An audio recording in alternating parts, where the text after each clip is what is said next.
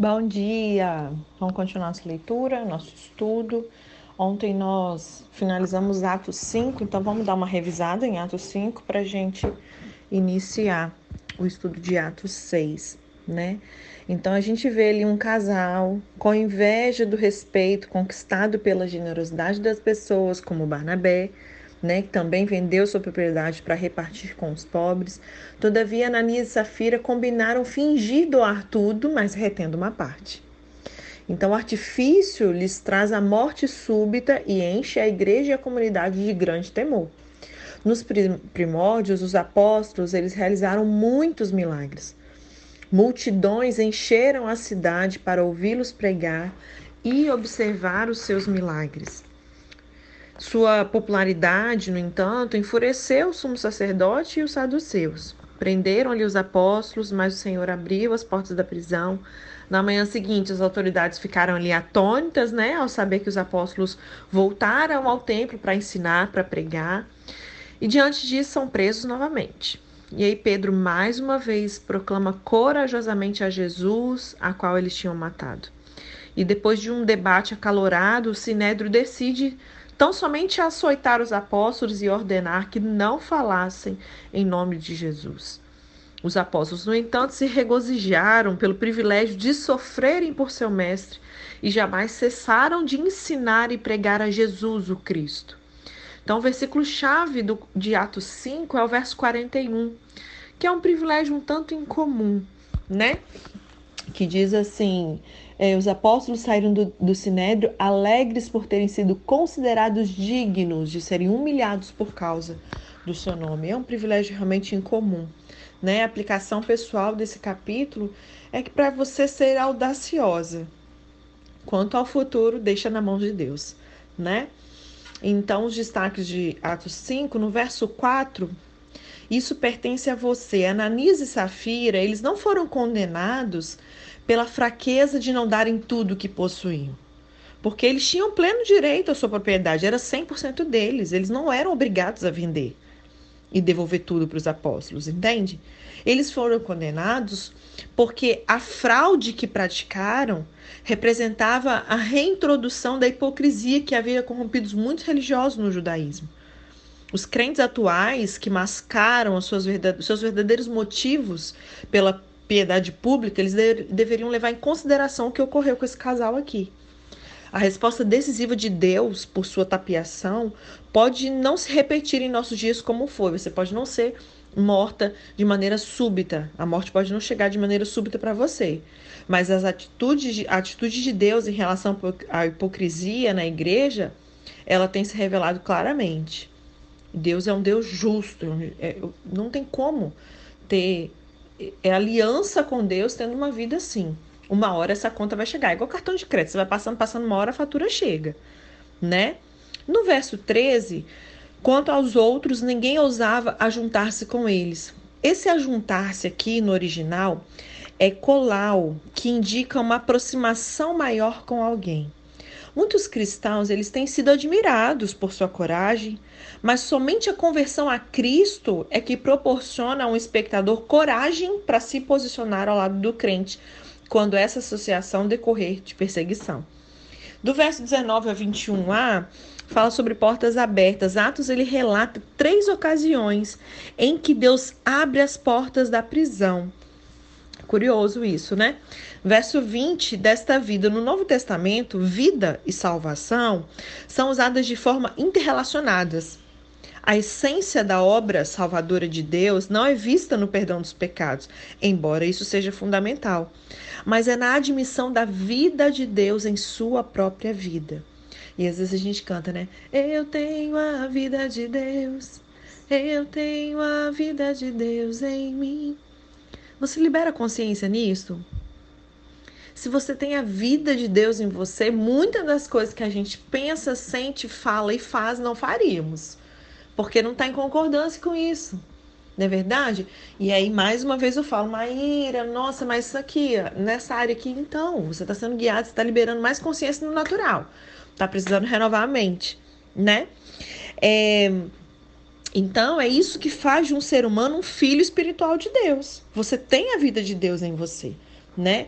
No verso 27 e 28, fazendo-os culpados. Os apóstolos, eles foram considerados culpados por desobedecerem a, or a uma ordem do sinédrio. No entanto, eles é, imputaram durante as, né, duramente as autoridades ali a culpa do sangue deste homem, é a expressão que Pedro usa, né? Um pouco antes, a mesma multidão havia assumido para si a responsabilidade ao bradar, conforme está lá em Mateus 27 e 25: caia sobre nós o seu sangue e sobre os nossos filhos. Nós vemos no verso 31 sobre a remissão dos pecados. É, perdão no original aqui é afieme ou APM, eu não sei, é PH, eu creio que seja com som de F, né? Ainda meu grego não é muito bom. Perdão no original aqui é APM, é um verbo usado para descrever o cancelamento de débitos, a liquidação de dívidas, bem como o perdão dos pecados. Então, de fato, é como estudamos em justiça de Deus. O escrito de dívida que havia, que havia sobre nossas vidas, ela foi cancelada, foi rasgada, foi, foi cravado na cruz. Amém? Com o perdão, Deus eliminou ou removeu nossos pecados, tornando irrelevante a culpabilidade. Amém? No verso 34 vai falar do fariseu, né? O livro de Atos, ele sugere uma mudança na atitude dos fariseus, que eram os oponentes iniciais de Jesus. A partir daí, os saduceus passam a ser os maiores inimigos da igreja primitiva. Também conforme a defesa de Paulo ali diante do Sinédrio, que a gente vai ver lá em Atos 23, né? Em parte, isso se deve ao fato de encontrarmos mais fariseus diferentes do que hipócritas inimigos do evangelho, pois muitos dos fariseus do século I eram verdadeiramente dedicados a Deus. Por um outro lado, isso também pode derivar da crença na ressurreição, que é o dogma principal da fé farisaica, que era um fato ridicularizado pelos saduceus. A ressurreição de Cristo os apoiaria em seu longo conflito com os partidos majoritários do judaísmo e pode ter moderado sua atitude em relação aos apóstolos e também à igreja. Né? E para finalizar a revisão do, de Atos 5, verso 41 e 42, dignos de sofrer afronta. Sofrer por Jesus é sofrer com Jesus e tem sido ao longo da história uma fonte ímpar de alegria. Por isso que o evangelho é loucura mesmo, porque quem que pode ter alegria por causa de sofrimento? Só em Deus mesmo, né, gente? Esse é o evangelho que nós amamos. Então nós vemos aqui a partir de Atos 5, os apóstolos começando a fazer muitos milagres e daqui a pouquinho vamos chegar em Estevão. Então vamos ver aqui Atos 6, a escolha dos sete. Naqueles dias, crescendo o número de discípulos, os judeus de fala grega entre eles queixaram-se dos judeus de fala hebraica ou aramaica, porque as suas viúvas estavam sendo esquecidas é, do, na distribuição diária de alimento. E por isso, os doze apóstolos reuniram todos os discípulos e disseram: não é certo negligenciarmos o ministério da palavra de Deus a fim de servir as mesas. Então, irmãos, escolham entre vocês sete homens e prestem bem atenção nisso aqui. Eles estavam escolhendo sete homens para servir comida na mesa, para ser garçom. Né? É a maneira que eu chamo. Eu até fiz uma postagem esses dias sobre o diaconato, né? Nós somos garçons dessa grande festa. E ele estava escolhendo sete homens para serem garçom, para servir as mesas. Ok? E olha os pré-requisitos para servir a mesa. Escolha entre vocês sete homens de bom testemunho, cheios do Espírito Santo e de sabedoria. Rapaz, separe e pense, se para servir a mesa precisava ser ter bom testemunho, cheio do Espírito Santo e sabedoria, imagina para as demais funções. Como que nós temos escolhido aqueles que irão servir a igreja, que vão estar no púlpito, no altar, na plataforma, ministrando a palavra, um louvor, a dança, o que quer que seja. Aquele vai estar pondo a mão no arado para servir o corpo de Cristo. Bom, o mínimo é isso aqui. Deveriam ser pessoas de bom testemunho, cheias do Espírito e de sabedoria. Né? Isso aí é para fazer vocês pensarem um pouco fazendo uma alta análise e também pensando no futuro. Não sabemos qual, se em algum momento você vai ser uma pessoa que vai escolher alguém, que vai indicar alguém, que vai levantar pessoas na obra, não sei, né? Ou até mesmo de você mesma, de que você tenha esse objetivo de dar bom testemunho, de ser cheio do Espírito e de sabedoria. Amém? Então, esses foram os pré-requisitos que é, os doze pediram para que eles considerassem para escolher os sete para servir as mesas. Para quê? Para que ele fala aqui, ó, continuando o verso 3: passaremos a eles essa tarefa e nos dedicaremos à oração e ao ministério da palavra. Tal proposta agradou a todos, então eles escolheram Estevão. E aí, qual é a descrição de Estevão? Um homem cheio de fé e do Espírito Santo. Além de Filipe, Prócoro, Nicanor, Timon, Parmenas, na verdade é Parmenas, porque tem acento, e Nicolau, que era um convertido ao judaísmo proveniente de Antioquia. E apresentaram esses homens aos apóstolos, os quais oraram e lhes impuseram as mãos. Mais uma vez, vemos aqui a doutrina básica de Cristo de imposição de mãos. Né? Eu sempre vou ressaltar para vocês algo que a gente vê que não é muito comum no nosso meio, pelo menos na nossa congregação, né? Não, em muitas igrejas realmente isso não é ensinado e temos negligenciado essa doutrina básica. Se é básica, é o mínimo. Antes de eu ir para o resto, eu deveria saber do básico, né? Depois a gente vai voltar a estudar sobre as doutrinas básicas de Cristo também, as cinco doutrinas básicas de Cristo. E aí no verso 7 diz: Assim a palavra de Deus se espalhava. Crescia rapidamente o número de discípulos em Jerusalém. Também um grande número de sacerdotes obedecia à fé. E aí no verso 8 já vai falar da prisão de Estevão. Era um Estevão, um homem cheio da graça e do poder de Deus. Ele realizava grandes maravilhas e sinais entre o povo. Então a gente vai ver falando aqui sobre Estevão, que era um homem cheio de graça e poder, que fazia sim prodígios e grandes sinais que está aqui em verso 8 de Atos 6. E mais adiante a gente vai estudar sobre a perseguição e a gente vai olhar mais profundamente para Estevão, tá? É, mas é de se destacar que Estevão foi eleito como diácono e ele realizava grandes sinais entre o povo. E isso enquanto ele se ocupava em servir as mesas. Para você ver como que a gente tem que rever os nossos conceitos, né? E aí, no verso 9, Diz assim: Contudo, levantou-se oposição dos membros da chamada Sinagoga dos Libertos, dos judeus de Cirene e de Alexandria, bem como das províncias da Cilícia e da Ásia. É, esses homens começaram a discutir com Estevão. Verso 10: Mas não podiam resistir à sabedoria e ao espírito com que ele falava. Aleluia, meu Deus. E então, verso 11: Subornaram alguns homens para dizerem, como não tinham o que achar ali, né, contra ele, resolveram subornar alguém para para poder botar algo contra ele, né? Eles subornaram alguns homens para dizer: "E ouvimos Estevão falar palavras blasfemas contra Moisés e contra Deus". Moisés era quase um semideus para eles, né?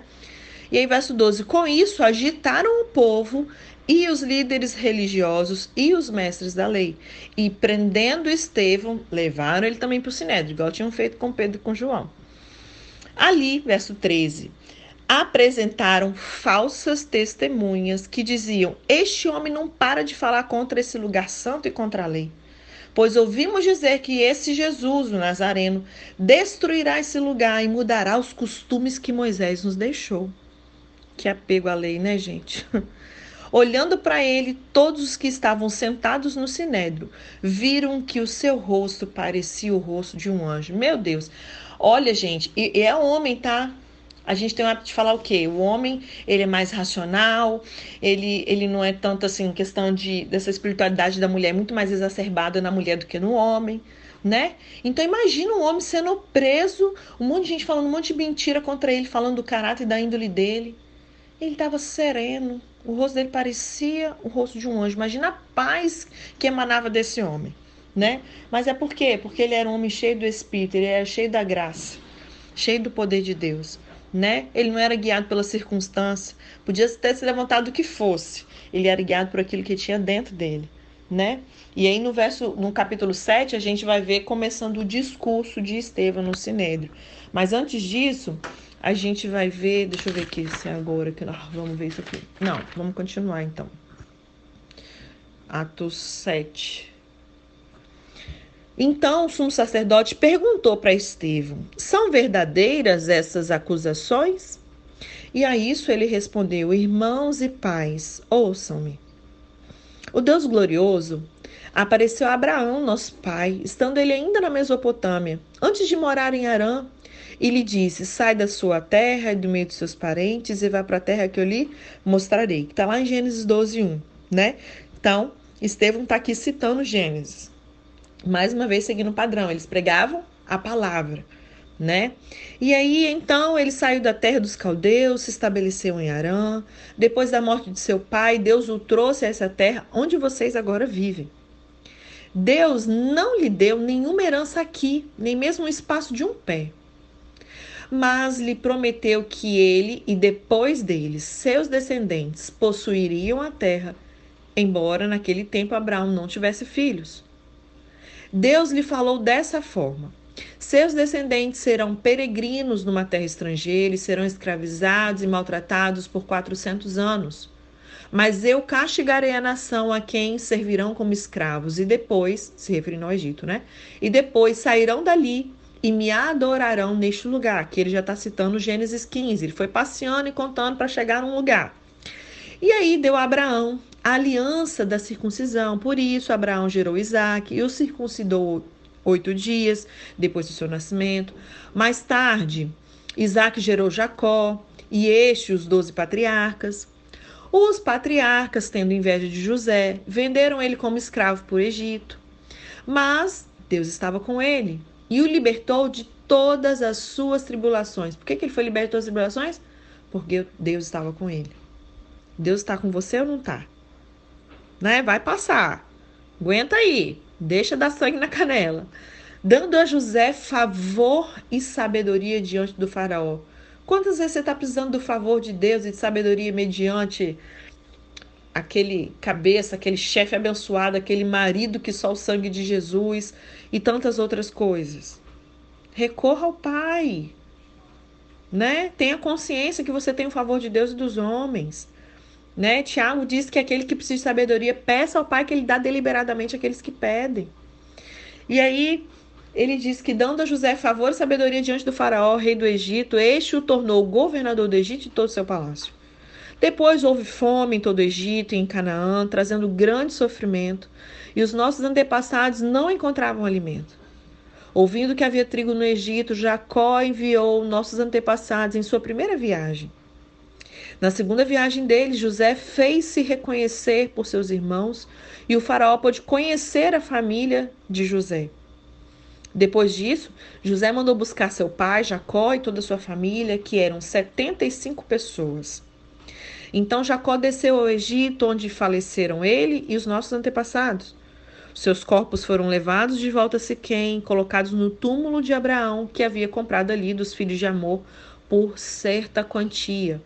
Verso 17: Ao se aproximar o tempo em que Deus cumpriria sua promessa a Abraão, aumentou muito o número do nosso povo no Egito.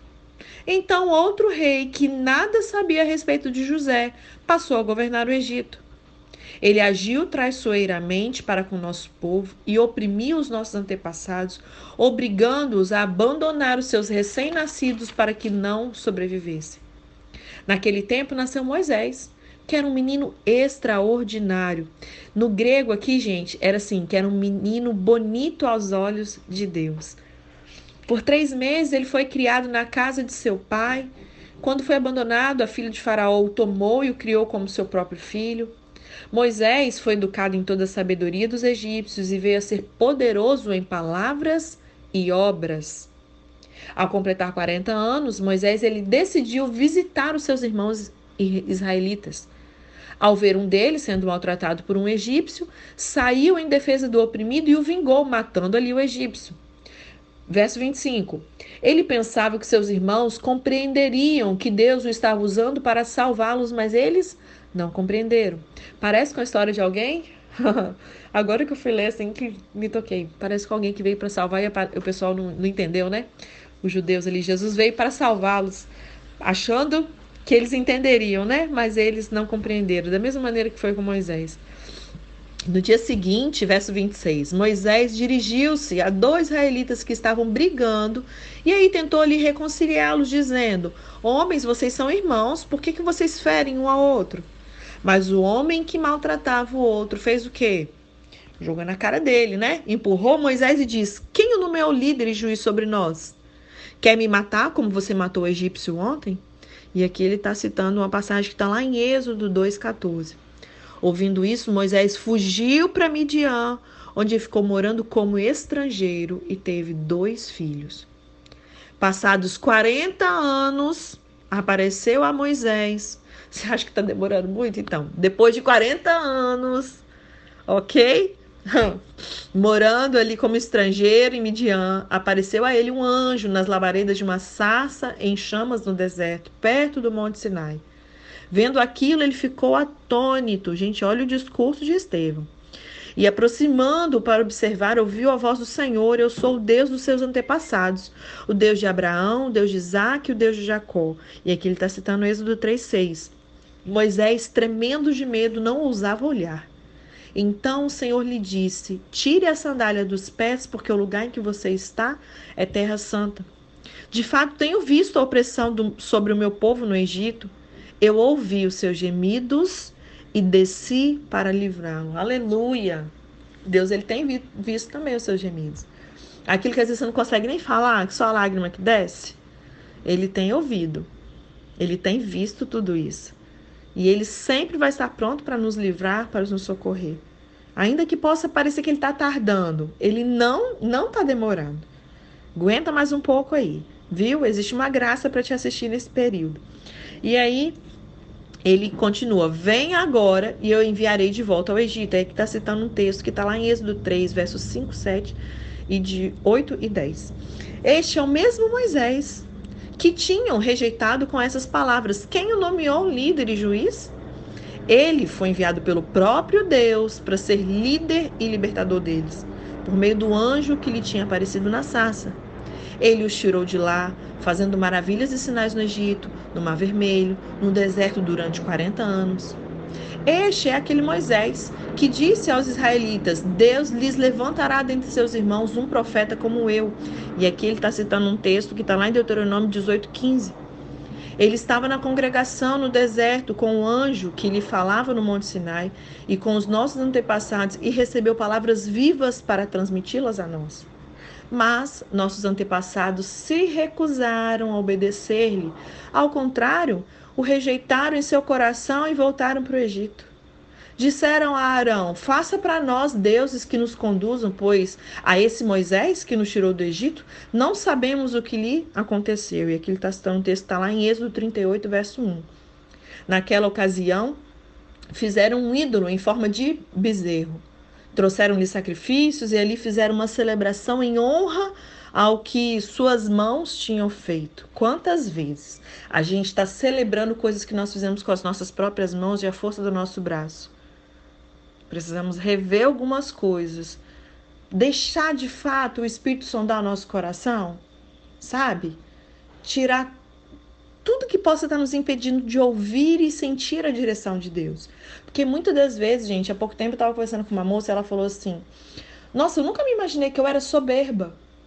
E um dia ela caiu num pronto tão grande porque o Espírito Santo mostrou para ela o quanto ela, ela era soberba. Teve um dia, tem pouco tempo, eu fiz uma fala com meu marido, logo em seguida o Espírito Santo mas assim, me constrangeu de uma maneira. Eu falei, pai, me perdoa. Porque eu percebi que existia uma pontinha que poderia me levar a uma soberba. A soberba. Eu falei, opa, não. Eu preciso voltar para o meu lugar. Né? Então, muitas das vezes, quando a gente se acha assim, sabe? Ah, eu, eu sou madura, tenho discernimento. Cuidado. porque Deus ele resiste ao soberbo. E muitas das vezes você acha que está sendo guiado, está tudo certo. Não, se Deus falar, eu vou entender. E muitas das vezes não. Quantas vezes eu pensei assim, quebrei a cara, né? Então tome cuidado, peça ao Senhor para que Ele sonde o seu coração, fale com você, mas esteja com o seu coração e somente voltava para ouvir. Porque nem sempre a gente vai ouvir o que a gente quer, né? E aí, deixa eu ver aqui onde eu parei, Jesus amado, cadê? Verso uh, 42. Mas Deus afastou-se deles e os entregou à adoração dos astros, conforme o que estava escrito no livro dos profetas, e ele vai citar um texto que está lá em Amós, o profeta Amós, Amós 5, 25 a 27. Foi a mim que vocês apresentaram sacrifícios e ofertas durante os 40 anos no deserto, a nação de Israel. Ao invés disso, levantaram o santuário de Moloque. Eu não sei se vocês já estudaram sobre, acho interessante. É, e a estrela do seu Deus, Renfã, ídolos que vocês fizeram para adorar. Portanto, eu os enviarei para o exílio, para além da Babilônia. No deserto, os nossos antepassados eles tinham o tabernáculo da aliança, que fora feito segundo a ordem de Deus a Moisés, de acordo com o modelo que ele tinha visto. Tendo recebido o tabernáculo, os nossos antepassados o levaram sob a liderança de Josué, quando tomaram a terra das nações que Deus expulsou de diante deles. Esse tabernáculo ele permaneceu nessa terra até a época de Davi, né, que encontrou graça diante de Deus e pediu que ele lhe permitisse providenciar uma habitação para Deus, para Deus de Jacó. E aqui é, alguns manuscritos vão dizer para a casa de Jacó, né? Mas verso 27, foi Salomão quem lhe construiu a casa. Todavia, o Altíssimo não habita em casas feitas por homens, como diz o profeta, e ele vai citar um texto que está lá em Isaías 66. O céu é o meu trono, e a terra o estrado dos meus pés. Que espécie de casa vocês me edificarão, diz o Senhor? Ou onde seria meu lugar de descanso? Não foram as minhas mãos que fizeram todas as coisas? Povo rebelde e obstinado. No grego vai estar incircunciso, tá? obstinado de coração e de ouvidos. Vocês são iguais aos seus antepassados. Que o Senhor tenha misericórdia de nós. E ele disse: sempre resistem ao Espírito Santo. E eu volto a falar, porque deve ter alguém de todo mundo aqui do grupo ou de fora do grupo, das pessoas que estão ouvindo esse áudio. Eu preciso seguir a leitura, mas eu não posso ignorar aquilo que o Espírito Santo está me levando a falar. Amém? E aí, muitas das vezes, nós estamos sendo rebeldes, obstinadas de coração e de ouvidos. O Senhor já falou, já usou gente para falar com a gente e a gente continua achando que não, não discerne que é a voz de Deus. A gente acha que é a opinião de alguém. Essa pessoa não entende, não sabe, eu sei, não, tá tudo certo, tá tudo sob controle. E muitas das vezes, a gente, se a gente parasse para ouvir o Senhor falar isso aqui com a gente, vocês estão resistindo ao Espírito Santo ao invés de se render a Ele. Aleluia. Verso 52. Qual dos profetas os seus antepassados não perseguiram? Hum, olha onde ele vai chegar, né? Ele contou isso tudo para mostrar toda a história para chegar aqui. Eles mataram aqueles que prediziam a vinda do justo, se referindo a João Batista e todos os outros, de quem agora vocês se tornaram traidores e assassinos, se referindo a Jesus, esse justo aqui com letra maiúscula é Jesus. Vocês que receberam a lei por intermédio de anjos, mas não lhe obedeceram. E aí o verso 54 vai relatar o apedrejamento de Estevão. Meninas, eu vou finalizar a leitura hoje por conta do tempo, né? Como o capítulo 7 ele é um capítulo muito grande, eu vou deixar para fazer a leitura dele na versão a mensagem amanhã na nossa revisão do capítulo 7 a gente faz com a mensagem, tá bom? Então, verso 54. Ouvindo isso, ouvindo esse discurso de de Estevão, e assim acontece nos nossos dias. Quantas vezes a gente fala verdades, né? As pessoas são confrontadas com uma verdade e elas vão ficar como esse povo ficou aqui, ó, furioso. A pessoa fica com raiva de você estar tá falando aquela verdade para ela, né? E ouvindo isso, eles ficaram furiosos e rangeram os dentes contra ele. Mas Estevão, mais uma vez a palavra relata, cheio do Espírito Santo, ele levantou os olhos para o céu e viu a glória de Deus. Hum, eu amo essa passagem. E Jesus em pé à direita de Deus. Vocês lembram que a palavra o tempo todo nos diz o quê? Que Jesus está assentado. Vocês concordam comigo? Que a Bíblia o tempo todo nos relata que Jesus está assentado à direita de Deus? Aqui está registrado que Jesus, ele se levantou para receber um diácono no céu, para receber um, um discípulo dele. Gente, que eu e você nós possamos ter uma vida que faça Jesus ficar em pé no trono para nos receber. Amém? E ele viu os céus abertos, o filho do homem em pé à direita de Deus.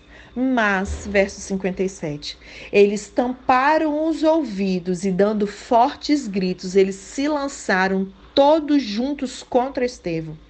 Arrastaram ele para fora da cidade e começaram a apedrejá-lo.